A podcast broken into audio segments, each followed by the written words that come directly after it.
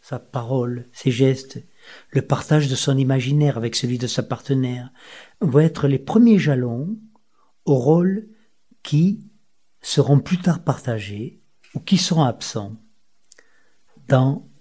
le devenir de cet enfant. À la naissance va alors commencer pour la femme et pour l'homme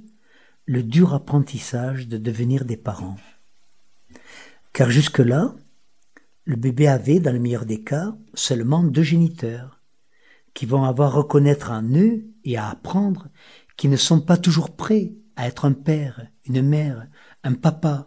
ou une maman pour ce bébé qui arrive, qui est là, qui envahit des fois tout l'espace d'un appartement ou de la vie d'un couple. Au début de la vie, un bébé va avoir plutôt une maman comblante, gratifiante, puis au cours des mois suivants, il va découvrir qu'il a aussi une mère avec les premières frustrations, quand la maman n'obéit pas à tous ses désirs et qu'elle commence à organiser ses réponses à travers un dosage de satisfaction et de refus, de réponses différées par rapport aux attentes du bébé qui sont, elles, toujours impérieuses, avec un besoin de satisfaction immédiate. Et j'appelle justement sevrage relationnel le passage pour un bébé de la maman à la mère,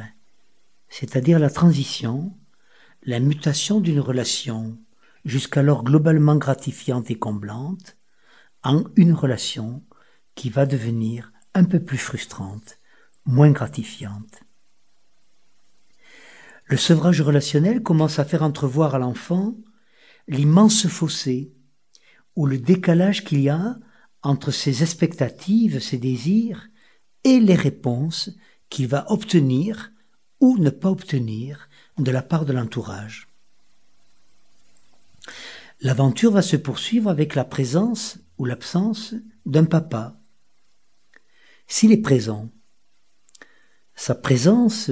ses interventions vont limiter le risque d'une trop grande symbiose entre l'enfant et la mère. Il sera, il aura donc une fonction séparatrice.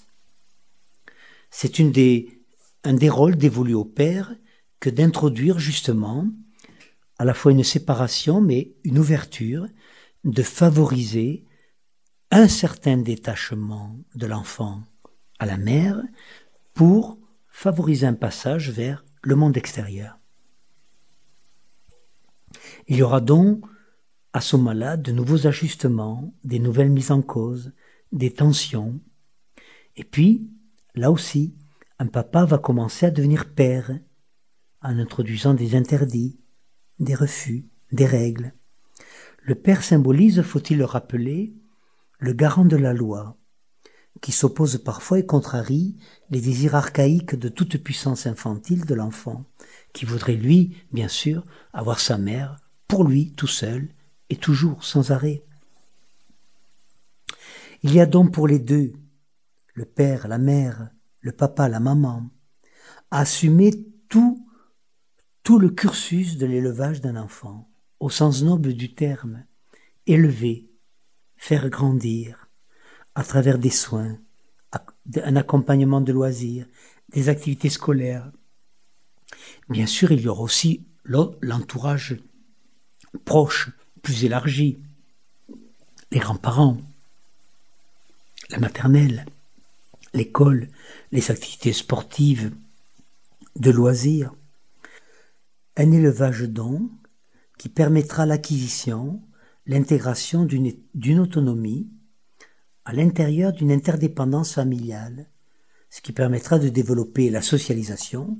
l'ouverture sur l'extérieur et l'insertion dans le monde non familial, le monde du quartier, du village, de la ville, le monde de la société d'aujourd'hui. Il y aura aussi toute la tendresse à créer dans une relation d'accompagnement et de partage au quotidien, une tendresse pour accompagner le pont, la passerelle, une tendresse qui sera un filtre